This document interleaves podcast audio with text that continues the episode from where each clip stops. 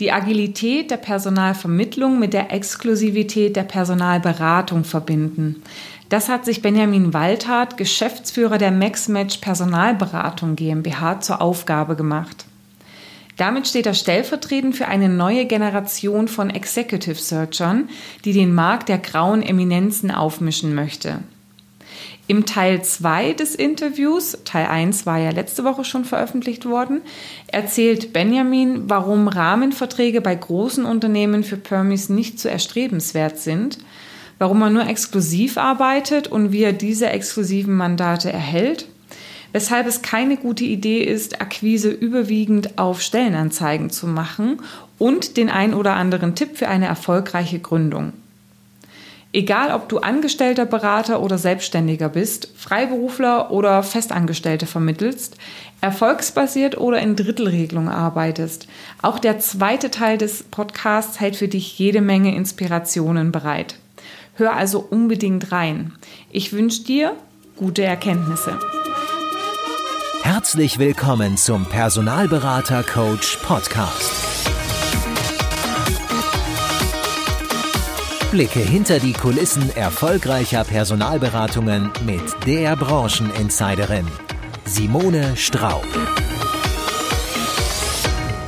sich dann, weil das ist ja etwas, ich kann mir vorstellen, so gerade wenn es anfängt, ne, man will die Kunden so ein bisschen anziehen, ähm, aber ich glaube, die Quote hat sich später auch verändert, oder? Von erfolgsbasiert versus Anzahlung. Ihr habt dann später auch, ähm, auch anzahlungsbasierte Projekte gemacht, oder? Ja, aber das ähm, hat ziemlich lange gedauert. Also, und, und das ist auch das jetzt so ein bisschen ähm, das ist ein Fehler, den ich jetzt nicht wiederholen möchte, einfach. Ja, also das ist so okay. sehr, sehr, sehr altklug wahrscheinlich, aber hoffentlich nicht nachtragend. Ich hoffe, dass mir das keiner übel nimmt, wenn ich das so sage. Aber ähm, wenn du wenn du im Permanent-Bereich mit, mit äh, großen Kunden beginnst, und ich war ja sehr große Kunden ähm, gewohnt, dann kommst du halt ganz schnell in die Kiste, wir wollen Rahmenverträge haben. Wir wollen alles erfolgsbasiert zu dem einen Prozentsatz haben.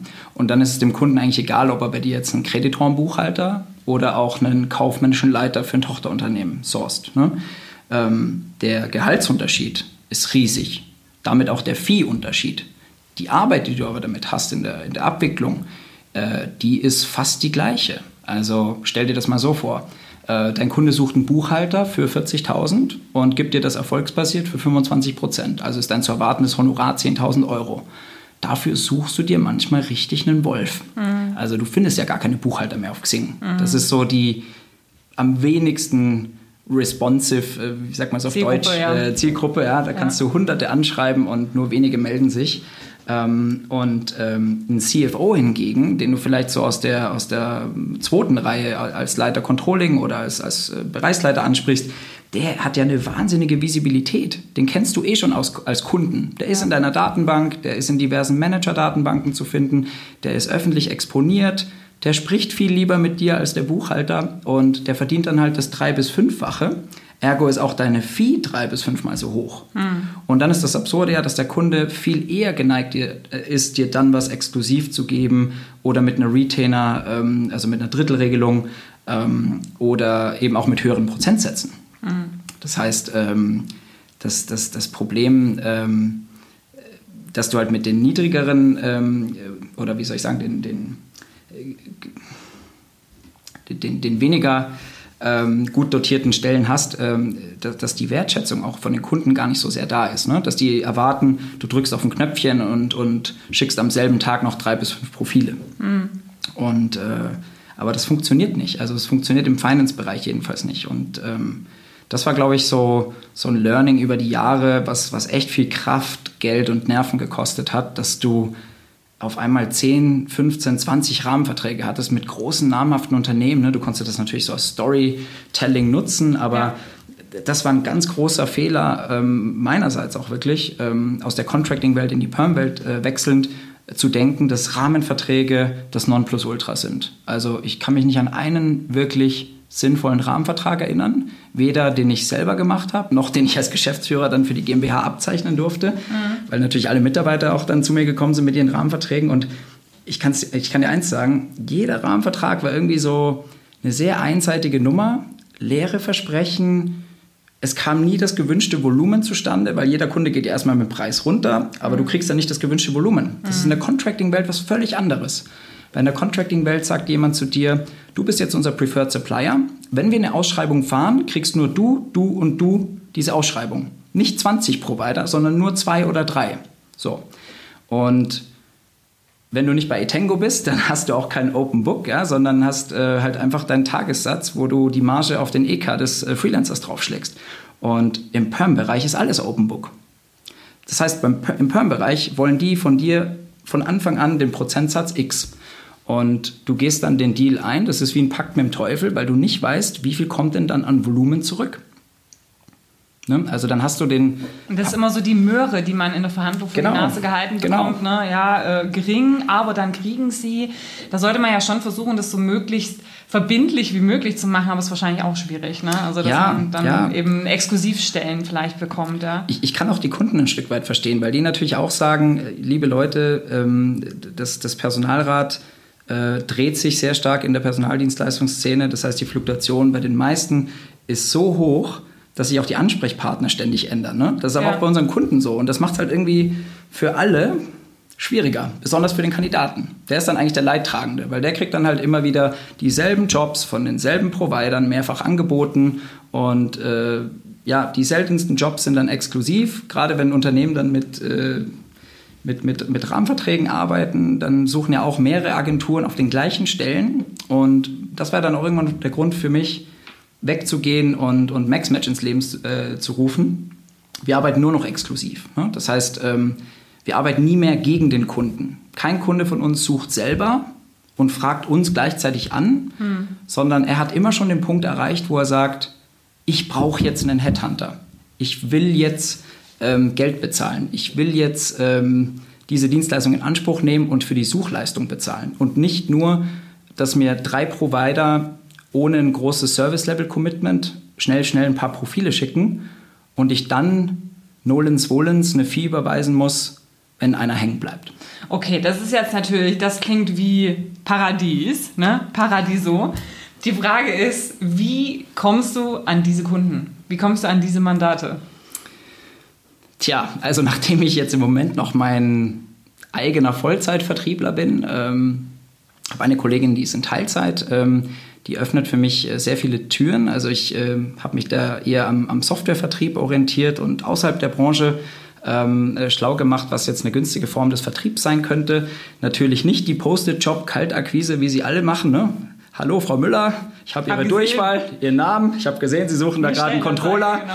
Ich ja. hätte ein paar tolle Profile. Haben Sie Lust? Ja, nein. Ich mhm. habe da meine AGBs, machen wir 25 Prozent, läuft.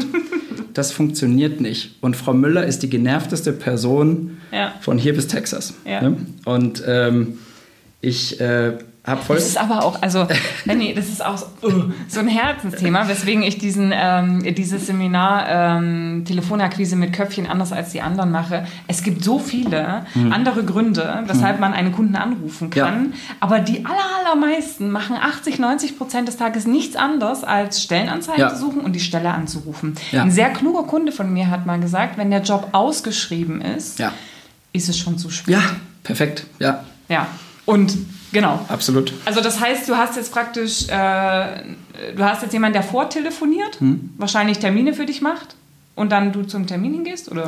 Ja, nicht, nicht, nicht, nicht direkt. Das ist natürlich die, die, die bestmögliche Variante. Ja. Ähm, also meine Kollegin hier, die, die, die öffnet Türen, die stellt uns allgemein vor. Natürlich mhm. beobachten wir auch den Markt und, und recherchieren und schauen, welche Unternehmen haben allgemein Bedarf. Also ähm, wir sind jetzt nicht so arrogant oder, oder, oder verspult, dass wir denken, ähm, ein Unternehmen, was zehn Jobs ausgeschrieben hat, äh, lohnt sich nicht dort anzurufen, weil jeder da anruft. Ja? Das, das, das tun wir auch nicht. Also wir rufen schon dort an, wo, äh, wo mit einer hohen Wahrscheinlichkeit auch Bedarf da ist. Der ist ja auch erkennbar für uns im Markt. Ne? Mhm. Ähm, und, und wir lesen die, die Stelleninserate sehr genau und äh, da wird ja auch sehr viel falsch gemacht. Ne? Also deswegen, ähm, wir, wir stimmen uns also teilweise zu zweit, zu dritt ab und überlegen sehr genau, auf welchen Kunden gehen wir mit, mit, mit welcher Story zu. Es ist also nie dieses Hau drauf Ding, dieses ich habe hier Profile, die will mhm. ich anbieten, haben Sie Lust? Ja, nein, sondern weil das ist ja dieses low-hanging fruit. Mhm. Du bist für den Kunden wahnsinnig austauschbar aber der Kunde leider auch für dich. Der spürt das ja. Ne? Und warum sollte, ihr, sollte er dir dann was exklusiv geben? Das habe ich mich natürlich immer gefragt. Also, Also es letzten Ähm, Endes einfach die Story zu verändern, den Kunden einfach spezifischer anzusprechen Ganz und, genau. und eben auch den eigenen Anspruch an die Zusammenarbeit Ganz zu genau. verbalisieren Ganz und genau. so Also- natürlich dann einfach auch die Kunden zu suchen, Ganz genau. die dafür auch einen Schmerz haben, Ja, oder? ich glaube auch ähm, Nachhaltigkeit und Langfristigkeit, das sind natürlich so Buzzwords, die jeder verwendet. Ne? Aber in, in, in meinem Fall, und das wurde mir erst irgendwie nach ein paar Monaten der Gründung äh, bewusst, ist das ja echt eine schöne Sache. Das hat sogar ein Kunde mal zu mir gesagt. Ähm, ich arbeite am besten, also ich, ich arbeite sehr gerne wieder mit Ihnen, Herr Waldert. A, wir kennen uns, wir vertrauen uns und wer kann denn noch mehr, ähm, wie hat das gesagt, ähm, wer kann denn noch mehr Anreiz haben, seine Sache gut zu machen, als jemand wie Sie, der sich gerade selbstständig gemacht hat, der dafür lebt. Ne? Also ich muss ja hier in München Miete und Gehälter äh, und, und sonstige Dinge zahlen und ich habe ja noch ein paar andere To-Dos als nur das Top-Biller-Dasein. Ne? Ja. Und äh, das wissen die Kunden und die wertschätzen das. Also mich hat nach acht Wochen der Gründung hat mich ein ehemaliger Kunde angerufen und hat mir ein C-Level-Mandat gegeben. Das war meine erste, meine erste Suche. Also natürlich... Ja, das Netzwerk bestand schon von Genau, vorher wahrscheinlich. das ist ne? jetzt nicht skalierbar. Ne? Also wenn wir jetzt über Skalierung reden und Wachstum, ähm, dann, äh, dann kann ich dir jetzt noch nicht auf alles eine Antwort geben, natürlich nach sechs Monaten. Aber ähm, ich glaube, ähm, um zurückzukommen zur Akquise, wie kriege ich die Exklusivität? Ich, ähm, ich suggeriere dem Kunden, was er für Vorteile draus hat, wenn wir exklusiv arbeiten, weil den Bedarf hat er ja. Und die Bereitschaft, irgendeinem Dienstleister da draußen 25 bis 33 Prozent zu zahlen, damit sein Pain weniger wird, hat er ja auch. Und jetzt kann er sich nur noch aussuchen, wie er das macht. Also für mich ist es einfach nur eine Art, ja, wie eine Art Vertragsart. Also einfach wähle A oder B. Ich, ich biete halt nur B an. A gibt es bei mir nicht. Aus den Gründen. Ja. So. Und, und äh, die Vorteile, die erkläre ich ihm aus seiner Sicht, aus Sicht des Bewerbers. Der ist der Engpass. Also wir gehen mit, der, mit dem Selbstverständnis durch die Welt. Es ist ein Kandidatenmarkt. Alle demografischen äh, Trends sprechen dafür, dass, äh, dass sich der Fachkräftemangel noch weiter zuspitzt. Ne? Also in zehn Jahren sind die Leute, die geboren hätten werden können oder wie auch immer, ja, äh, die gibt es dann nicht. Das heißt, dieser Fachkräftemangel im Finance-Bereich und außerhalb, der ist ja jetzt schon immanent. Der wird aber immer schlimmer. Ne? Und ähm, ich sage jetzt nicht, wir machen uns das zunutze, weil das ist ja auch irgendwie fies. Ne? Das ist so, so Angstmache-Vertrieb, das, das, das wollen wir nicht. Aber wir sagen einfach, lieber Kunde, wir wollen uns dann auch auf zwei, höchstens drei Projekte gleichzeitig konzentrieren und nicht auf 15 bis 20. Also was mich früher immer massiv gestört hat und das war dann auch irgendwann nach den letzten anderthalb, zwei Jahren so der Grund für meine allgemeine Überlegung und innere Unzufriedenheit, innere Unruhe, irgendwann mal was Eigenes zu machen, ähm, war der Punkt, als ich mal so quartalsweise reflektiert habe. Ne? Du, du räumst alles ab, du hast einen Erfolg nach dem anderen. Du, du, Im ersten Jahr hatte ich ja 400.000 Euro. Im letzten Jahr, ich habe Mitte, Mitte Juni gekündigt, ich war aber noch bis 31.12. da, habe ich eine Million gemacht. Also plus minus, vielleicht ein paar tausend mehr oder weniger, aber ungefähr eine Million Eigenumsatz. Und Neben deiner Geschäftsführertätigkeit, du warst ja als Geschäftsführer auch. Genau, ich war für zehn Leute zuständig. Ich war, glaube ich, für drei, vier Berater zuständig, für ebenso viele Researcher, für ein bisschen Backoffice. Also ja. Respekt. Okay, wir hatten bei Sibo, äh, Sabine hatten wir die Schweigeminute. Moment. Ja, Okay. ja, Respekt. ja Nee. und, und, äh, und ja, keine Ahnung. Mir hat mal jemand ein Buch geschenkt, das heißt Leader Without a Title. Das hat mich wahnsinnig inspiriert. Und da steht unter anderem drin, du musst, ähm, von Robin Sharma, by the way, ja, mache ich gerne Werbung Leader für. without a title. Leader without a title, ja. Also der, die Führungskraft ohne den Titel. ja, ja. Also Ich, ich, Jemand, der, der von sich aus führt, dem die Leute einfach folgen, ohne dass er den Titel hat. Ne? Genau, Ja. hm. genau. Also sei nicht der große Zampano, der alles top-down micromanagt und den anderen nichts zutraut, ne? sondern gib ab, ähm, gib Wissen weiter. Hinterfrage dich jeden Tag selber. Sei dankbar für das, was du erreicht hast. Ähm, ganz simple Dinge. Offene Fragen stellen. Zuhören. Klappe halten. Zuhören. Das ist in unserem Markt extrem schwierig. Ne? Also ich selber bin, wenn man nach den, Disk, äh, nach den vier Farben geht, äh, rot-gelb. Also irgendwie ja, Rot-Gelb. Ja, Wo ist da der analytische Anteil, ja, ich, den du vorhin so also blau, blau, blau ist so die, die, die dritte Farbe, aber ich habe halt kaum ein Grün.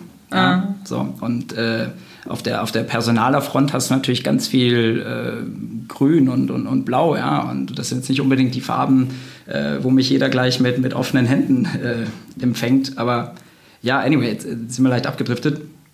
Ähm, wir waren beim Leader Without a Title. Äh, genau, also im Prinzip können wir noch eins zurückspulen. Ich glaube, was ganz interessant ist, wie eben dieser Move kam dann von ja, du warst erfolgreich in deinem Unternehmen zwar angestellt, äh, ja. aber trotzdem war es ja irgendwo das, was du aufgebaut hast, hattest ein Team gehabt, hast, glaube ich, auch ein ganz interessantes Package gehabt. Mhm. Ja, und Absolut. eigentlich hätte es ja auch schön sein können. Warum ja. dann eben der Schritt, äh, ja, genau. sich selbst auszugründen? Genau, vielen Dank. Ähm, also du hattest halt super Quartale, super Jahre. Ich bin am, am Ende dann in Tesla als Firmenwagen gefahren. Also ich habe mich großartig gefühlt. Ne? Die Weihnachtsfeiern waren super. Es gab Ehrungen, es gab Wertschätzung ohne Ende. Also ich bin mit den Leuten heute noch befreundet. Ja? Also ich äh, gehe da immer mit einem mit einem lachenden und mit einem großen, dicken, weinenden Auge auch äh, davon. Aber ähm, wenn ich so zurückblicke, dann gab es, glaube ich, immer so das eine, wo ich halt dann am, am Quartals- oder Jahresende da saß und mich gefragt habe, okay, was kann ich noch besser machen? Und, und was waren die Momente, die mir nicht so getaugt haben? Ja? Und ähm, das war schon die Vielzahl der Projekte, die du aus nicht von dir selbst zu verschuldenden Gründen verloren hast aus irgendeinem Grund. Ja, und, und da habe ich mich dann irgendwann gefragt, das muss doch, das muss doch, das muss doch intelligenter gehen. Ne? Also ich gebe dir ein Beispiel. Ähm, du nimmst 20 Anfragen an bei deinen Kunden und du besetzt, sagen wir, sieben davon, ja? also so jedes dritte. Wenn da draußen jetzt einer rumläuft im erfolgsbasierten Modell und mir erzählt, er macht alles zu, dann gehen bei mir die Alarmglocken an. Ne? Also das, das ist Käse. Aber sagen wir mal, im Best Case jedes zweite. Selbst wenn du von, von 2015 besetzt, dann sind immer noch fünf Projekte da, wo du dich fragst, das sind fünf unzufriedene Kunden. Warum hat das nicht geklappt? Warum bist du derjenige, der diese fünf Projekte nicht besetzen konnte?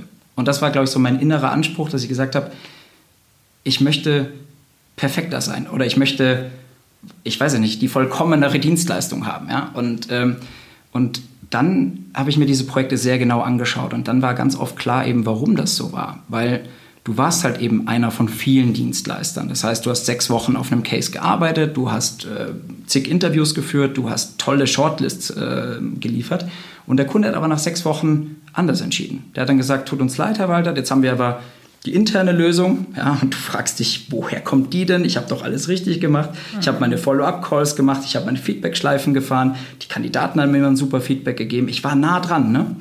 Und, und das ist so der Grund, wo für mich dann irgendwann klar war, okay, ich brauche ein Modell. Wenn ich es da draußen nicht finde, dann mache ich es selber. Und ich habe nichts Passendes gefunden. Also ich habe mich bei den Wettbewerbern intensivst umgeguckt. Ich habe mir natürlich die, die klassische Executive Search Szene angeschaut. Also mhm.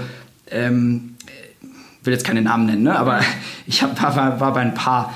Und da war es halt immer so, ja, leider das, was man sich häufig auch so ein bisschen im Negativen als, als, als Gerüchteküche erzählt. Ne? So graue Eminenzen, langsame Prozesse, schlechte Systeme, wenig Geschwindigkeit, wenig Agilität, wenig Dynamik. Ähm, auch vom Altersschnitt her was ganz anderes. Ne? Und ähm, ja, das hat nicht zu mir gepasst und ich, äh, ich wollte dann nicht das, das fortführen, was Kunden schon seit Jahrzehnten kennen, aber auch nicht wirklich toll finden. Ja? Also ich kriege das ganz oft von Kunden so gespiegelt, ja, da zahlen sie erstmal ein Drittel an, dann kommt acht Wochen gar nichts und das ist alles so eine Blackbox und man kennt den eigentlich gar nicht, aber der Vorstand, der wurde von dem vermittelt, also mussten wir den so nehmen. So. Und da habe ich mir gedacht, mein Gott, ist das ein Schwachsinn, ja. Und ähm, ganz oft ist es ja auch so, dass die eher so generalistisch unterwegs sind. Das heißt, wenn die, wenn die ein C-Level in die Hände bekommen, dann sind die höchstens Experten für die Branche, aber nicht für die Funktion. Wenn du jetzt aber einen CFO im Mittelstand suchst, der zum Beispiel einen Maschinenbau-Background braucht und dort ähm, bestimmte IFRS-Kenntnisse braucht oder ähm, das Controlling in dem Bereich beherrscht, das halt echt anders ist als in einem nicht produzierenden Umfeld, in einem Nicht-Projektgeschäft oder wie auch immer, dann, dann haben die Leute gar nicht diese Kompetenz. Dann werden die einfach angefragt, weil die halt immer schon auf der Preferred Supplier Liste standen. Und das möchte ich halt auch aufbrechen. Und das, glaube ich, wird auch für MaxMatch der Weg der Zukunft sein, dass wir uns weiter differenzieren, das Profil noch mehr nachschärfen.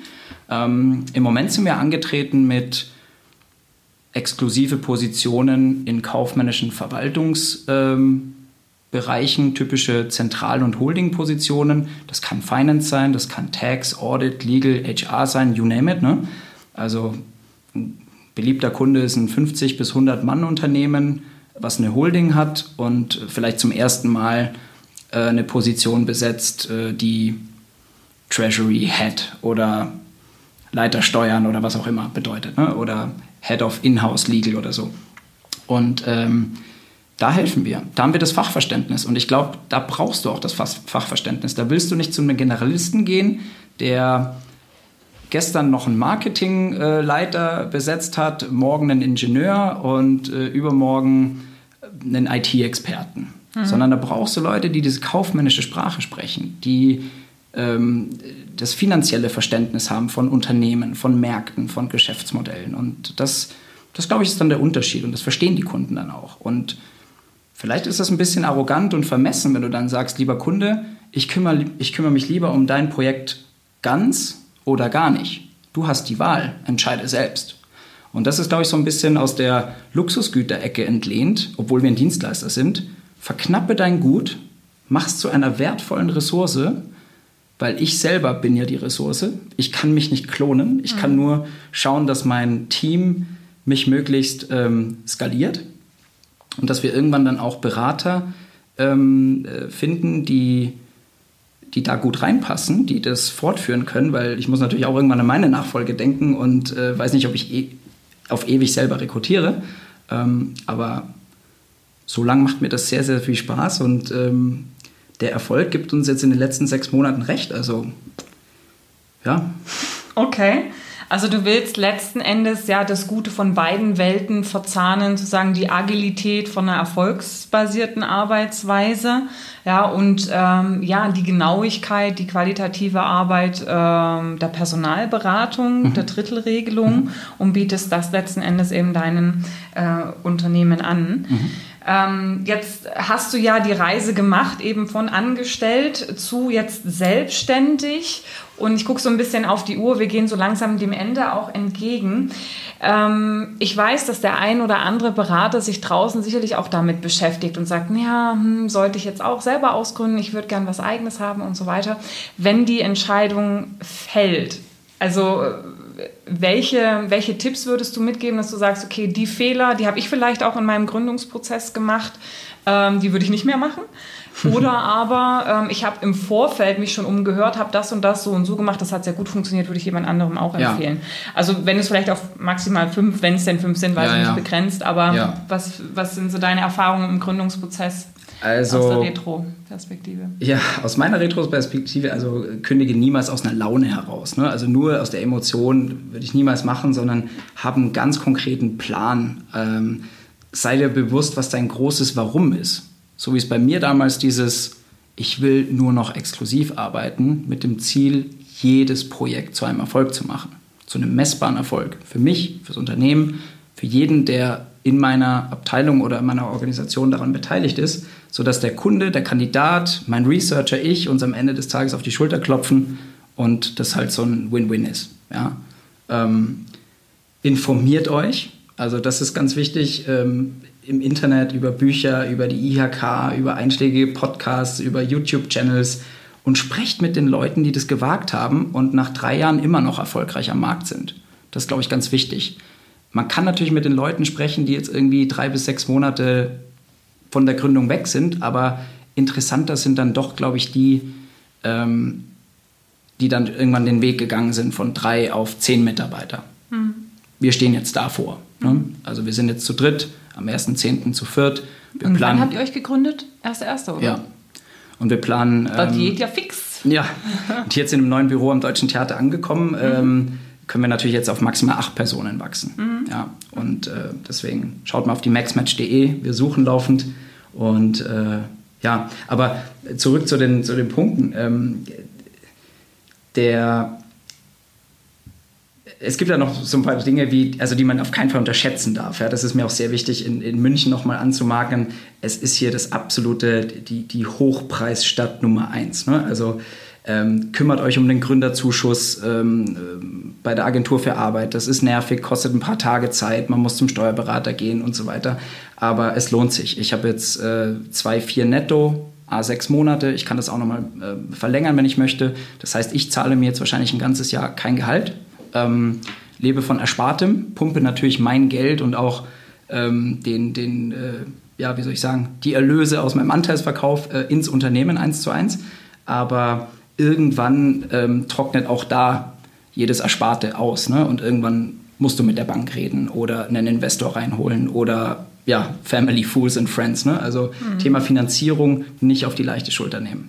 Ähm, also sich da auch einen Plan machen, Businessplan, ja, was ja, braucht man? Thema Cash Management, Liquidität, ja, ja das sind wir wieder in den Finance-Themen, ähm, ist essentiell. Also du, du hast wahnsinnig hohe Anlaufkosten, du zahlst Kautionen noch und nöcher, überleg dir, ob du wirklich die teuersten höhenverstellbaren Tische brauchst und die 500 Euro Headsets oder ob du, ähm, wie wir jetzt hier bei einer Agentur von einem Freund einziehen und äh, teilweise Möbel, die erst zwei Jahre alt sind, abkaufen. Ne? Das ist ein Win-Win wieder für alle Beteiligten. Also das hat uns wahnsinnig ge äh, geholfen. Also schmiedet Netzwerke, geht auf Veranstaltungen, bewegt euch auf Messen. Ähm, und schaut bitte um Gottes Willen außerhalb der Branche, was da passiert, weil nichts ist schlimmer als die 17. MeToo-Geschichte, glaube ich, hat sie der, ähm, der, der Kollege von Etengo genannt. Ähm, auf die hat wirklich keiner Bock.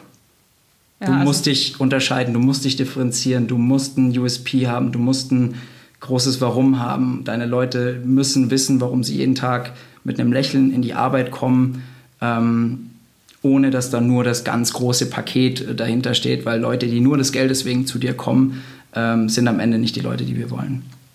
Ja. Ähm, ja. Das ist immer noch so ein Kurzfristanreiz, glaube ich. Gibt es eine Sache, wo du gesagt hast, das würdest du jetzt äh, rückblickend auf die letzten Monate, das hättest du anders gemacht, wenn du es nochmal machen würdest? Mm, ja, definitiv. Äh, wir haben anfangs mit einem amerikanischen CRM-System herum experimentiert, was sich als Albtraum entpuppt hat, weil der ganze Support dann nur auf Englisch war. Ähm, also schaut euch das Thema Prozesse, Prozesse Systeme, Datenschutzorganisationen sehr genau an. Äh, macht euch Konzepte, nehmt euch externe Berater. Das kostet am Anfang alles eine Stange Geld, aber das lohnt sich hinten raus allemal. Mhm. Weil sonst geht es dir wie mir. Ich musste nach vier oder sechs Wochen dort komplett den Stecker ziehen. Das heißt, ich hatte alleine mit mir selbst eine kleine Migration zu stemmen. äh, dasselbe hatte ich dann auch noch mit meinem FIBU-System, weil mir mein Steuerberater nach sechs Wochen eröffnet hat, dass äh, Dativ besser gewesen wäre als irgendein kleines Tool ähm, wo bei ihm nur die Hälfte der Daten ankommt, sodass seine, Steuerbe äh, seine Bilanzbuchhalterin jeden Monat drei Stunden länger da sitzt und, und mir halt 120 Euro oder so in Rechnung stellt. Ähm, das Thema Bürosuche nicht unterschätzen. Ja? Also wenn du Gründer bist, dann ist das so wie, keine Ahnung, wenn du sagst, du heiratest, ja, dann wird alles teurer. Die Kautionen verdoppeln oder verdreifachen sich. Ähm, die Leute geben dir die Objekte gar nicht oder echt ungern. Ähm, mhm. Das ist ähnlich wie die Wohnungssuche in München ein bisschen. Mhm, ja. ja.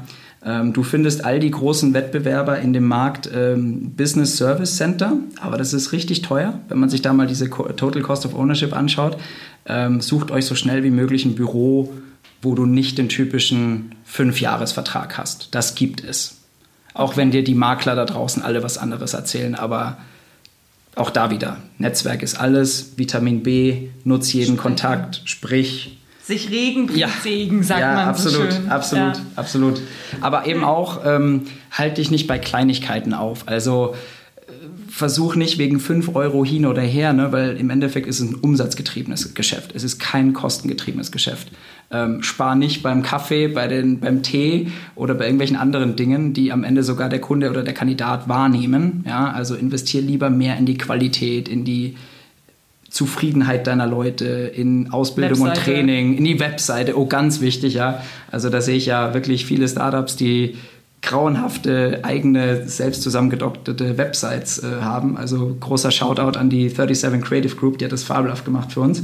Ähm, und da steht auch bald ein Update bevor. Also das, äh, das erspart euch viel, viel Zeit und Ärger, ähm, weil früher oder später muss man die Dinge angehen. Ja.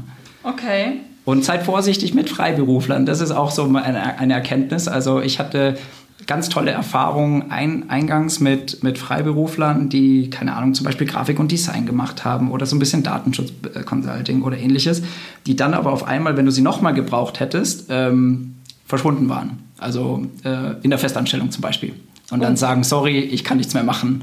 Und dann rennst du denen wegen irgendwelchen Dateien hinterher oder so. Äh, also ja. da auch so, ein bisschen absichern und vorausschauen. Äh vorausschauen ist, glaube ich, ein wichtiges Thema. Ne? Es ist dann eben auch die Sache, wo soll es mit dem Unternehmen hingehen? Ja. Was ist die Vision? Vielleicht abschließend in den letzten zwei bis drei Sätzen, was ist deine Vision für MaxMatch? Meine Vision für MaxMatch. Also weiterhin die 100% Exklusivmandatequote aufrechterhalten, ähm, in 2020 auf sechs bis acht Mitarbeiter wachsen. Ähm, ja, und den, den Herausforderungen im Markt gerecht werden, die wir, die wir aktuell sehen. Also die größte Krux ist echt gute Leute zu finden, die äh, in München bezahlbar sind und Für euch selber, von der oder? Persönlichkeit passen ja. und, und Lust auf Überdurchschnittliches haben. Ähm, also du hast Was suchst du da aktuell? Was sind die Positionen, die zu besetzen sind? Ähm, wir suchen demnächst einen Werkstudenten und Praktikanten. Mhm. Ähm, da sind wir offen. Ähm, uns ist wichtig, dass die Leute einen fundierten Abschluss haben, also Abitur, bestenfalls Studium ähm, und äh, dass sie ganz gerne nicht aus der Branche kommen, weil wir ganz oft feststellen, dass die Leute, die aus der Branche kommen, zum Beispiel Recruiter, eigentlich gar nicht nochmal in der Branche wechseln wollen, sondern eigentlich lieber zum Unternehmen in die HR-Abteilung gehen wollen oder so. Und das passt dann nicht zu uns. Okay. Ähm, okay. okay. also Werkstudenten, Praktikanten, ähm, das wäre so das nächste, was ihr dann sucht für euch. Genau, dann aber auch wieder Researcher und Berater, also in der Reihenfolge. Researcher und Berater. Okay, also jeder, der irgendwie Lust hat, ja, mit Personalberatung bei MaxMatch anzupacken und ja. Äh, ja, zu helfen, die Agilität in die Personalberatung zu bringen, der kann sich melden. Ich würde deine Kontaktdaten einfach verlinken im Podcast, in den Show Notes. Ähm, und du bist ja sowieso ultra omnipräsent, wahrscheinlich Xing, LinkedIn, ja. äh, wenn man da deinen Namen sucht. Ähm, Webseite äh, ist ja auch da, äh, die gängigen Sachen. Abschließend äh, eine letzte Frage, da hast du dich nicht darauf vorbereitet, vielleicht fällt es dir aber trotzdem ein. Gibt es ein Zitat, wo du sagst, das ist ein Zitat, was mich inspiriert, jedes Mal vielleicht wieder aufs Neue inspiriert oder in der Vergangenheit inspiriert hat?